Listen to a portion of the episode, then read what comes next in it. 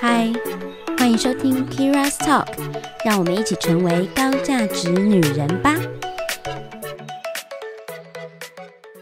Hello，大家好，我是 Kira，欢迎收听 Kira's Talk。那今天是我个人录单口的一个小集的节目，不知道小不小集啦，因为我想说，就是。随便聊聊哈，我最近的近况这样，所以我今天想要谈谈我个人最近呃正在做的一些事情，还有正在发生的一些事情。那原因也是因为呃跟其他的主题目前呃在录制的状况下，就是我我自己的坚持，所以我想说往后延几集，然后嗯、呃、看有没有更好的想法跟题材再分享给大家。嗯。那我，所以我今天想要谈的是什么呢？我刚有说了嘛，就是谈我自己自今天想要特别跟大家聊的一个我最近正在做的事情，那就是我最近很努力的在学习怎么样经营 IG，你知道吗？就是。对于经营 IG，就对我来说是完全今年我才刚刚接触的东西，诶，算刚刚接触吗？可以这么说。其实我去年在呃做 Podcast 的时候，我就是因为录 Podcast，然后我想要让大家有一个地方跟我互动，所以我看到很多人就是当那时候二零二零年三月份我刚开始做的时候，很多人也是才刚开始嘛。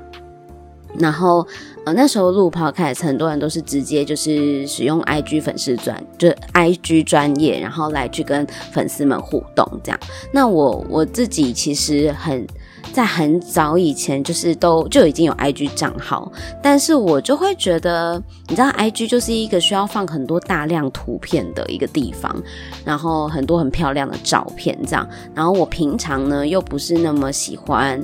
嗯，拍大量的照片，然后我的照片也都是随性拍一拍，就我也不是那种追求那种很厉害的摄影啊、光线啊，然后滤镜啊，然后调色啊什么的，我就完全都不会这些，所以我就一直觉得 IG 就是不是我自己的。嗯，怎么讲？专就是可以熟悉的东西，我说我就没有去碰它，所以我大部分的资讯都放在 FB 比较多。那你也知道齁，姐姐我本人呢，目前已经三十四岁超满的，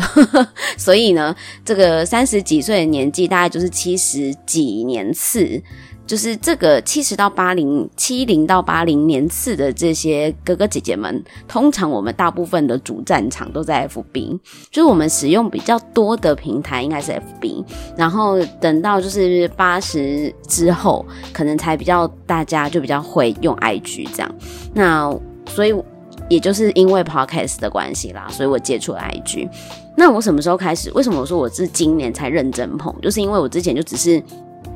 想说，呃，就是随性做个贴文，然后 对不起大家，你等下往前滑一点，就知道我前面就是就是那个多乱呐、啊，然后 也完全没有排版，然后想说，哎，我看到什么版面喜欢用，我就我就用哪个版面这样，然后也没有去。安排什么设计啊什么的，就随便有点随便乱做，这样不好意思。但是呢，我就是后来后续我就慢慢的越来越熟悉之后，就会开始有点龟毛。然后又有很多人就跟我说，其实我可以开始进，就是做 IG 这样子。然后我就想说，好吧，那我就接触看看，反正没有接触过也不知道嘛，就是学学看喽。那今年刚好就是。有一些时间的时候，我就想说，那自己买了一本书，然后跟朋友就是一起研究 IG 到底要怎么经营，然后才开始就是会做图啊、做文啊，然后呃去想要怎么样，就是让更多人就使用 Hashtag，让更多人知道，哎，有这个。因有这个 podcast 频道，然后你可以不是只是因为 p 听到 podcast，然后来才进到我的 IG，也能够因为看到我的 IG 的账号，然后喜欢这个账号里面的内容，然后来来听我的 podcast 的节目，这样。那这就是我自己就是开始很努力的在做的事情，所以我也很期待大家就是在 IG 里面跟我互动，因为你知道越互动越多，这个我的 IG 就比较越多人就有机会可以看到我的我的内容。那这样子也比较有机会，大家可以慢慢的把这个 podcast 的市场做得比较大。这样，那后来我就想说啊，不然不然这样好了，因为既然我自己就是已经开始在学习经营 IG 了，那其实我也可以把我学到的东西再应用在其他方面。所以呢，我除了就是呃，我个人的 IG 账号以及我的呃那个电商的 IG 账号，我就是都开了一个这样。那所以我就想说，啊，我就是试试看，都经营看看，然后用不一样的方式去 try 去试错，这样。我就是一个呃，像之前如果你没有听那个五十八集，我跟黛比小姐就是在讨论的，我就是一个非常。非常怎么讲，算是懒惰的人，所以我是很多事情我都会用比较有效率又比较精简的方式，想要达到我的目标。这个其实，嗯，说好也也好，说不好也不好的一个习惯。所以我就是努力还是去学习。然后我我现在啊，就是个人经营我自己的个人账号啊，这件事情我本来也没有想太多，然后也想说，那就是先随性排个版这样。但没有想到呢，就是黛比小姐就跟我讲说，我应该要有自己的个人 IP。大家听上一集就知道，就是个人 IP 有多重要。那这样子呢，大家才会因为这个，呃，因为我个人 IP 的关系呢，来找到我这个。呃，就是固定的摊贩这样呵呵，在一个那个什么百货公司里面一个柜位这样，所以呢，如果大家可以找到我的柜位，就会更多人可以认识我。然后我就是心里想说，那如果是这样的话，也许我可以透过我个人 IG 的账号的经营，然后也可以导流到我的 Podcast 节目这样。所以我就是你知道想东想西，然后东弄西弄。所以我最近就是在努力的学习这些东西。那因为我自己个人 IP，我是设定一个叫做占星御姐，因为我个人。就非常喜欢，就我学习星盘已经非常久了，学习占星超级久了。然后，嗯，星座命盘这件事情，大家就是有有人相信，有人不相信嘛，但没有关系。我觉得它就是我的一个兴趣，然后我也很喜欢研究这个这之间的关系，然后去做很多的实际上的验证。我不是属于那种通灵系，我是麻瓜，所以呢，我做很多占星，或是我做那个星盘。呃，解析的时候，我都是需要一些理论根据，然后我需要一些事实验证，我需要一些方法论的东西，然后来去架构我在分析这个人的呃个人特质啊，这个人的优劣势啊。然后因为我自己呃背景的关系，又是做人资、做猎头起家的嘛，所以我就在看人这件事情，我其实还看人还蛮准的。然后我跟他聊天聊大概半个小时，我就大概知道这个人的特质是什么，然后我也很能够知道就在。面试的时候就很能知道说，诶，这个人可以适合放到哪里，或是用在什么地方。那所以这个东西也加深了我我在做星盘占星的时候的运用。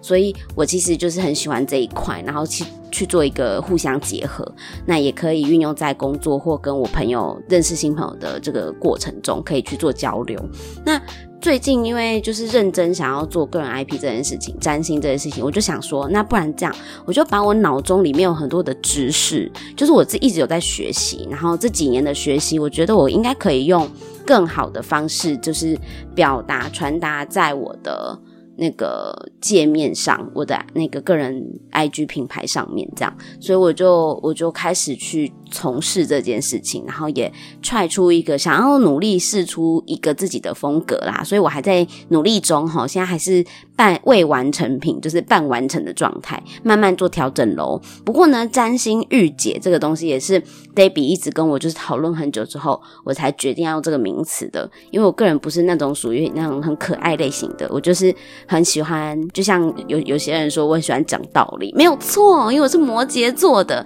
就超爱说教的啊，就很爱讲道理，所以呢，我就有一种御姐特质。如果不知道御姐，大家自己去 Google，就是 有一种嗯，虽然看似年轻，但是呢，就是非常的成熟，这样自己说。呵 呵想要本来想要走一个知性路线，结果 Debbie 说那个太严肃了，不行，超级不适合我，我就不是一个知性，呃，我就不是一个严肃的人，就我可。可以，我可以知性，但我要活泼一点的知性，这样就是，所以我就把就是自己的一些个性想法都放在我的 IP 界面上。OK，反正这就是我最近正在努力学习的事情。然后之后大家如果看到占星御姐的文章啊，或者是占星御姐的图片啊，占星御姐 Dash Kira 这样，这就是我。好，那呃。这个这阵子我应该还会努力的，就是上一些线上课程啦。反正我是那种只要决定我想要学这件事情或做一件事情，我就会蛮蛮积极努力去做的。但当然，我也期待自己就是告诉大家宣告大家的意思就是，我希望自己能够持续坚持，不要半途而废。这个呢，就是呃，也是一种方法，就是说，当你减肥的时候，你想要宣告大家一样，因为大家就会帮忙督促你。那我也是在这里呢，就是宣告大家，我想要做这件事情，然后让大家来督促我，这样。好，那第二件事情我也想要分享，就是，嗯、我自己最近呢，就是。也不是最近，就是我近年来其实都一直陆陆续续都有在办读书会。那读书会这个东西啊，本来是我跟我的几个好朋友，就是小群，大概就只有不到十个人的规模吧。就是自己喜欢看一些书籍，书籍，然后就自己一起举办了一个小读书会，做一下有点像是读书分享的那个概念。没想到就是大家朋友找朋友啊，大家就一起来参与，然后就越来越多人，然后搞到现在呢，我一个读书。一个读书会呢，就是可能都会来到将近就是三十到六十人的规模，就是非常大。所以我们的读书会后来就变得比较有一点规模化，然后跟就是比较嗯比较多人参与，然后也比较多陌生人，就是几乎来参加的有很多，一半以上都不是我认识的人。这样，那我们就称称我们读书会叫互动式读书会，因为来参加我们读书会的啊，通常都是。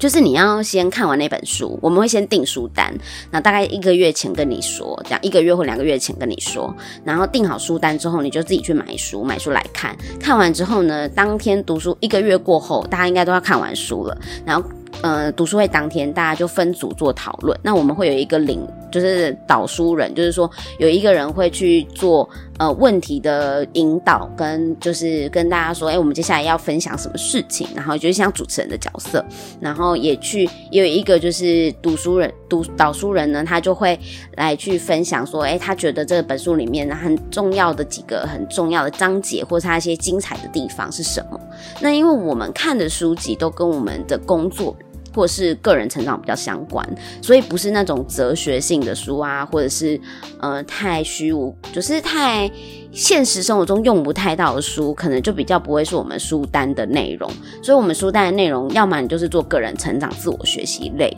要么就是商管类的书，然后或者是工作，就是你工作用得到的书籍。所以我们之前啊，就嗯，像我就之前有应该有分享在仙洞里面啊，就是我有看什么低风险创业啊。那个是樊登写的书，然后第二个后来就看了《无限赛局》，然后这本是 Simon Sinek 的书，然后呃，先跟大家讲《低风险创业》这本书真的还蛮好看的，就是我会觉得大家可以拿来看一下。也许你不是想要创业的人，但是因为现在大家不是都为什么很多人想要做个人品牌？为什么很多人想要做个人 IP？是不是就是因为你期待自己可以在下班之后？可以透过一些自己的兴趣，或是专长，或是任何事情额外，然后能够有一些收入的来多元收入的来源。那这个多元收入的来源是不是就可以帮助你？就是可以在生活中，呃，你不会因为工作突然没有而紧张，有点像是为自己保个保险，或是有一个 Plan B 的这个计划这样。那很多人就是。因为斜杠精神不是这一两年很红嘛？其实我觉得斜杠就是把你自己能够、你自己的专业能够拿来变现的东西，那就是还是真的斜杠，不是说你同时做了，譬如说你又运动啊，你又带小孩啊，你又。你又跳舞啊，这就斜杠不是哦，是你的这个运动你可以拿来变现，或者你带小孩可以拿来变现，就可以拿来赚钱，然后或是你跳舞能够拿来变现，这些才叫做真的叫做斜杠。那我会觉得，嗯，斜杠跟有一点在前期的时候非常像是就是以前我们说的兼职，就 part time，但是呢，现在是更 free 的，就是更。更弹性的，因为有可能你的这个兼职它没有固定的时间，它就是用接案的形式，然后或者是你可以透过你自己的兴趣，你想做就做，你不是单单只是为了赚钱这件事情来做这件事情，而是你可能是因为你喜欢，你想要把这些东西能够呃呃输出，然后帮助到更多的人，或是能够服务到更多的人，然后你才做这件事情。就像我这个。我我我学占星，我也不是为了赚钱啊，我就是自己的兴趣，我喜欢。然后我现在能够做知识的输出，可以帮助到更多的人。有人找我咨询，可以做星盘解析，那也是可以帮助到更多人。但是知识是需要付费的嘛，所以当我这个服务能够提供出价值，然后它能够被。嗯嗯，就是可以变现的时候，它其实就是可以成为斜杠的一环，这样。那我觉得这件事情的好处就是，它不是说你一定要做这件事情不可，而是如果你觉得你有一些东西，你是可以拿拿出来，然后透过这样的服务去帮助到很多人，甚至让自己更快乐。我觉得这个就很好。所以低风险创业，其实它在告诉你的是，嗯，你不要用 all in 的。想法去就是那种比较 old school 传统的想法来去想创业这件事情，因为很多人想要创业就会觉得哦，好好可怕哦，风险好大哦，好像我创业之后就要就要辞掉我的工作，然后投一大笔很大笔的金额 all in 这样子，然后很像一个赌注，你知道吗？所以就很多人就是开店开饮料店好了，那。你去加盟饮料店，然后你可能最便宜的可能也要六十到八十万。那六十到八十万对一般小资族来说是一个很大笔的金额嘛，对不对？所以你你如果开了一个店，你又不可能完全不管它，你还要聘请人事费用。如果没有人可以聘的话，你要自己干，所以你必须要得辞掉你的工作。所以我觉得这件事情就是高风险的创业，因为你你压根不知道你做的这件事情六十到八十万只是刚开始投入的金额哦，你接下来 run 一年可能还要花掉很多的呃，就是管销成本什么之类的。那这些东西金流的部分成本你全部都要考量。那考量之后，你能不能够在两年内或一年内打平这件事情？如果你没有办法合理的去。呃，怎么讲规划或是预测的话，那你根本就在赌博。所以对我们来说，就是这就是高风险的创业，因为它风险真的很高，你是在赌博。但是如果低风险创业，代表说你可以合理的去预估，你就算。你不用 all in 去做这件事情，就像我现就是可能呃以前刚开始在出社会的时候，我就是用兼职的方式做电商，那你就不用 all in 啊，你就呃下班有时间你就做，然后你平常还是有在上班工作，那你有稳定的收入来源，你就不会担心，心不会慌，你心不会慌呢，你就不会做错决定嘛，对不对？所以嗯，我就慢慢慢慢这样做，其实对我来说这样的一个算是小创业或小兼差，但风险。是低的，那为什么我要把它定义成小创业？是因为我下班之后做的这件事情是能为自己带来呃自己的系统收入的，也就是说，它能够让我自己创造一个呃商业模式，而不用去听别人的。所以我我下班做的这件事情，不是去 Seven 打工，不是去别的人家的公司上班，或是不是去帮别人做事，而是我有自己一套的获利模式。那如果说像对比好了，他他是就是兼差接 case 嘛，可是他如果这个接 case 的过程中，他他就是建立了一个自己的获利模式，然后有一个稳定的产出，他不用听那么多老板的话，或者是就是这些老板都是和他的合作厂商都只是一个合作的关系，并不需要听命行事，或者是嗯，我不知道这样怎么怎么讲。你们比较清楚，因为它有一个很模糊的界限。不过呢，重点就在于你下班做的这件事情，你自己开不开心，你喜不喜欢，然后它有没有自己可以变成一个系统的收入，有没有获利的模式，那它就可以是创业一个初期、初期很棒的一个开始起步的状态。这样，那所以 anyway，反正大家就可以去看这本书啦，这本书写得还不错。这样。嗯，好像不小心讲太多。好，然后，然后后来我们就看了一本叫《无限赛局》。那《无限赛局》这本书，它是之前讲那个 Simon 那讲那个黄金圈理论，就是最中间是 Why，然后呃第二层是 How，最外层是 What 的那个黄金圈理论的这个讲者。那我们是因为看到他在就 YouTube 上面的影片，应该是。TED Talk 吗？我忘记了的一个影片，然后我们我才认识他的，然后就发现他就是讲得很好。然后他最有名的书是《Find Your Why》，就是这本书也还不错，大家也可以推荐大家去看。这样，那《Find Your Why》这本书就是火红之后，就是反正最近近期他就是出了一本《无限赛局》这本书。那我觉得这本书它有一点难度，因为它它的思维格局跟高度啊，它比较像是一个你可能。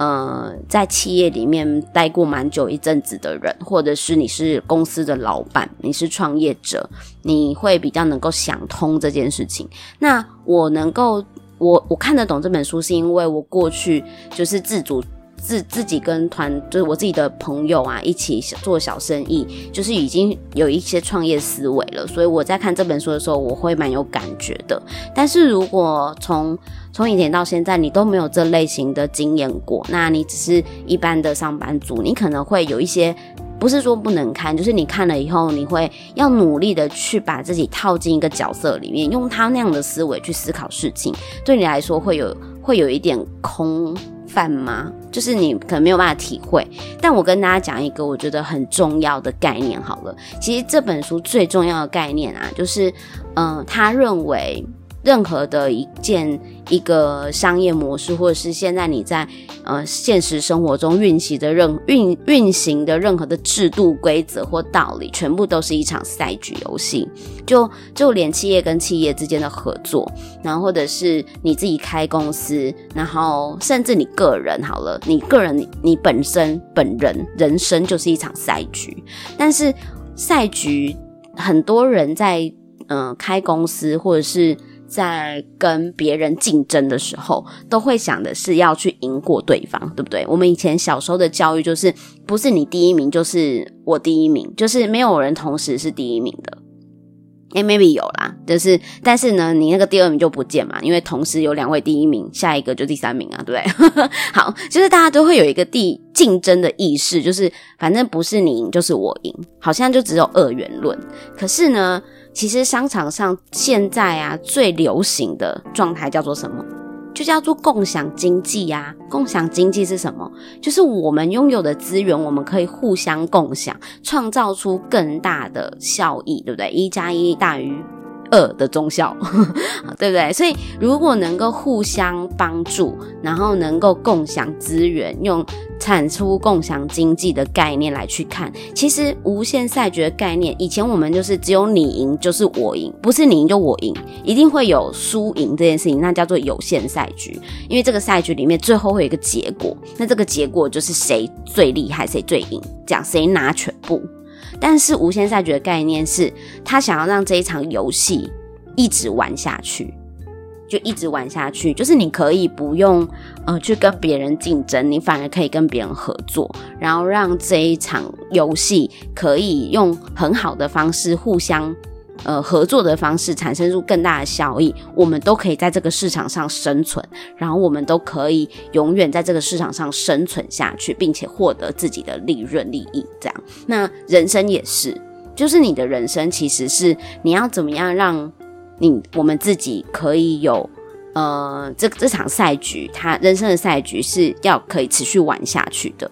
因为能够持续玩下去，你的人生就会有每一次每一次会有不一样的呃生命经验，你会有不一样的获得。那不会有赢或输，在你的人生里面不会有赢或输，它就一场无限赛局，最最后就是你顶多就最后死掉嘛，对不对？但是呢，在这之前，它是一个有期限哦。呃，人生就像是一场有期限的无限赛局，这样讲好了。它有一个期限，因为你从出生到最后死掉，它会有一个期限。可是呢，在这个过程中，没有谁赢谁输。对于你自己来说，你就是如何让你这个生命很有趣的，实际上的去掌握你的人生，让这个游戏呢，能够很照你理想的方式玩下去，那种感觉。好，所以。呃，如果我们能够在这样的一个思维下，其实你会发现哦，就是很多事情你可以想的是，它没有非黑即白，就是最后谁赢谁输的问题。你想一件事情，你就可以去想怎么样可以让两边都好。嗯，这个观念就是共好的观念。所以，假设你今天跟你的朋友吵架。你如果一定要吵一个输赢，那你就其实最后就是两个人都输了，因为你们输了你们之间的友情，对不对？虽然你好像理论争了一口气，但是事实上应该是两个人要去想，就是我们要怎么样有一个更好的合作方式，或者是沟通方式，是两个人都可以获得一些双赢的，呃的的的答案，就是有一个解决方式是可以让两个人都共好，都可以双赢的。那那这样子一定会有这个方案，只是我们想不想得到而已，对不对？所以这些东西都可以让这个世界变得更美好。我们不一定，譬如说，我们人类在这个地球上把环境，就是因为科技的发展，然后让环环境受到很多的迫害。可是事实上，我们其实也可以找到许多的方法跟方式，让我们能够跟这个自然、大自然环境是能够呃合理共存的，然后是可以互相获得。真的很好的利益，就是环境、自然环境可以获得很好的生长，而我们也可以获得我们很好要的结果。这样，你一定有一个方法，只是这个方法要怎么做而已。然后有没有人去推动？大家愿不愿意把这个更好的模式一起去执行或是呃落实下来？那我觉得这件事情就是，我觉得这本书给我最大最大的一个概念跟想法。这样，好，那嗯。最近我在看的有哦，对对对，说到书，因为我买了很多星座书，呵呵，就是因为占星御御姐这个 IP 定位啊，然后我就很认真的买了很多的星座书，然后这个这些星座书呢。嗯，我觉得我是买那个韩良露的书，然后我觉得他写的还不错，但是我没有我没有全部看完，所以等我全部看完以后，我也许有兴趣的人，也许我再跟大家分享，我觉得看完之后，呃，就是的感受是什么好了，因为他的书比较理论，就是你真的对占星或是星盘有兴趣的人，像我一样想要研究的人，那比较适合看的书，有在学习的人啊。嗯，那我也还有买一本就是国师的呃运势书。那国师的运势书呢，我不是只就是我是买来学习用的，因为我要看他怎么去呃讲述这些事情，这样我觉得也还是蛮好的参考书。好，这是星座部分。然后最后我最近想要跟大家分享，就是我有在看呃两本书，都跟钱有关系。一本叫做《创造金钱》，然后另外一本叫做《通往财富自由之路》。那创造金钱这本书我也还没看完，然后通往财富自由之路我看完了。好，那嗯、呃，我讲通往财富自由之路好了，因为我们四月十四号有办一场读书会，就在就是要要看这本书，叫做《通往财富自由之路》，它的作者是李笑来。我觉得这本书非常好看，我真的很推荐大家去看，因为嗯、我觉得财富自由。这个议题或这个想法，应该大家都大家都知道了，大家都有一些概念。但是呢，每个人对于财富自由的定义真的不一样。那我自己对于这样的词，我没有特别的。呃，偏见或者是想法，因为我知道很多人会有很多的刻板印象啊，认为好像财富自由听起来是一个很空泛，听起来就像诈骗的词。那如果大家想要知道我对于财富自由的看法，大家可以去听我之前有一集，在跟我的好朋友舒婷一起讨论财富自由这个伪议题的这个想法，然后大家听完再跟我分享你们的心得好了。我当然知道也会有人不喜欢啦，但没关系，好，每个人都有自己的想法，这样。嗯，那创造金钱这本，哦，sorry。通往财富自由之路这本书呢，其实他就在讲说，用他李笑来自己个人的人生经验，他在分享他是怎么样从以前的工作者，慢慢慢慢的，然后呃，有哪些有哪些关键，有哪些技呃，怎么讲？概念观念，他讲观念比较多，就是有哪些观念是影响他很深的，然后他怎么样去做到现在他能够呃拥有时间和财经济上的独立，这样，所以我觉得呃其实呃大家可以去努勇于去踏出一。一步，如果你过去从来没有踏踏入过这个领域，或是学习过这类型的书，那我蛮推荐你这一本的。它没有什么很奇怪的用语，或是让你觉得很邪教的啊，或者什么什么，他们都没有。但是这本书它讲的东西就是故事跟经验，然后让你知道说，哎，其实很多概概念，他真的很聪明，然后他都想到了。那我们为什么没有想到？我们怎么没有落实在我们的工作里面？这样，那。我觉得很棒的是，嗯、像是对于时间的概念啊，它里面就讲述得很好，然后以及它对于金钱对他来说的意义是什么，然后跟呃，我们其实一起定义了很多很多不一样的名词。那这些名词呢，到底嗯，对我们来说，它真实的实际上实质的意义。才是最重要的嘛。那所以我觉得大家哎，anyway 啦，反正我觉得大家去看这本书，然后看完之后呢，我再有机会我再跟大家独立分享一下这本书里面很多的好的想法好了，因为我觉得今天时间也不太够。好，那最后就是《创造金钱》这本书就更特别了，我还没看完，因为它很像是。它不是理论概念的书，像《通往财富自由之路》，你会想，你会看到有一些理论，然后你会看到有一些实际的案例，你会知道你要怎么样把书内的里面的东西变成你自己的知识去活用应用。但是《创造金钱》这本书完全不是这个调性，它是一个由灵媒写出来的书，所以它比较走身心灵方面的。那他的想法就是去呃去疗愈，或者是去。解决你心中对于金钱的恐惧，或者是去让你去勇于转。转念自己对于金钱负面的想负面的想法，然后能够吸收到很好的正，就是很好的能量，善良的能量。然后对于自己想要的东西，能够透过一些冥想的方式，它里面讲蛮多冥想的练习，然后用透过冥想的方式，然后让我们可以去接触到更好的磁场。那这些磁场能够吸引到呃金钱有更多的领域跟。更多的 idea 灵感啊，更多的人事物啊，然后主动的透过你的好的磁场吸引过来，这样子，那这些东西就可以帮助你。我觉得比较像是心灵上面的洗涤吧。所以《创造金钱》这本书，它虽然写创造金钱，但它超级身心灵的。那如果有兴趣的人呢，可以再去翻一翻。如果你有喜欢，你再买来看。这样，那我自己是第一次接触这类型的书，所以我就好奇，我就买来看了。呵呵，果然。水星宝瓶座也是蛮神奇的哈，就想法很特别。好，好，嗯，那这就是我今天想要跟大家分享的啦。然后，如果哦，最后啊，最后我还买最近买了一本我还没看，叫做《财富的吸引力法则》。我觉得它的内容应该会跟创造金钱很像。等我看完了，我再跟大家说，好不好？那大概三十分钟，我也是讲蛮久的。好，希望今天大家喜欢我今天的分享，就是我有很多我自己。一股脑就讲了很多的想法，那比较随性一点。其实我没有写什么架构，我就是想跟大家分享我在经营 IG。那大家很拜托大家努力来跟我互动，然后愿意哦。然后因为 FB 粉丝专业呢，我也慢慢的努力，就是会做一些回顾。然后我我这些回顾就是 Podcast 的音档的回顾，就从第一第一集开始的回顾，我都会写一些幕后花絮，或是我认真内心当时真正的想法是什么。所以也欢迎大家来 FB。搜寻 Kira's Talk，那你们就可以看到我实际上就是对于这一个音档写了很多的想法跟我的我的一些概念这样，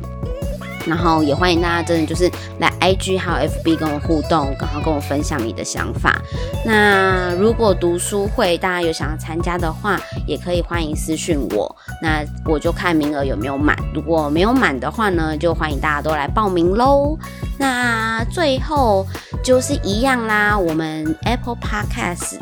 希望 K 粉们能够帮我到 Apple Podcast 上面，然后留五颗星。诶，我讲话一直在干多能呢，我可能讲太多话了。好，就是呢，希望大家来 Apple Podcast，然后帮我五星。留言好不好？谢谢大家的支持。那我也希望大家能够在上面跟我就是留留一下你自己听完哪些集数你喜欢呐、然后你最最想要跟我分享的的想法是什么啊？然后当然你你留 IG 留言也是给我也是可以的，但还是要记得帮我去 Apple Podcast 评五星哦，这样子我的排行榜才会往前推推推推。那这样子就会有更多人愿意看，就是愿意听到我的音频，然后可以听到我的节目这样。就麻烦大家求求了，拜托拜托，好，就这样啦，好啦，那这样占星御姐 Kira 今天就到这边结束。哦，不是，我这边是 Kira's Talk，好，那谢谢大家呃收听 Kira's Talk，如果你有任何想要听的议题或话题，都欢迎跟我说。如果你想要我有邀请的来宾是谁，也欢迎推荐给我，我会尽量的去跟去邀请他们跟我一起做个互动。By the way，我大部分来宾都是女生，好，好哦，那就这样啦，谢谢大家，大家晚安，拜拜喽。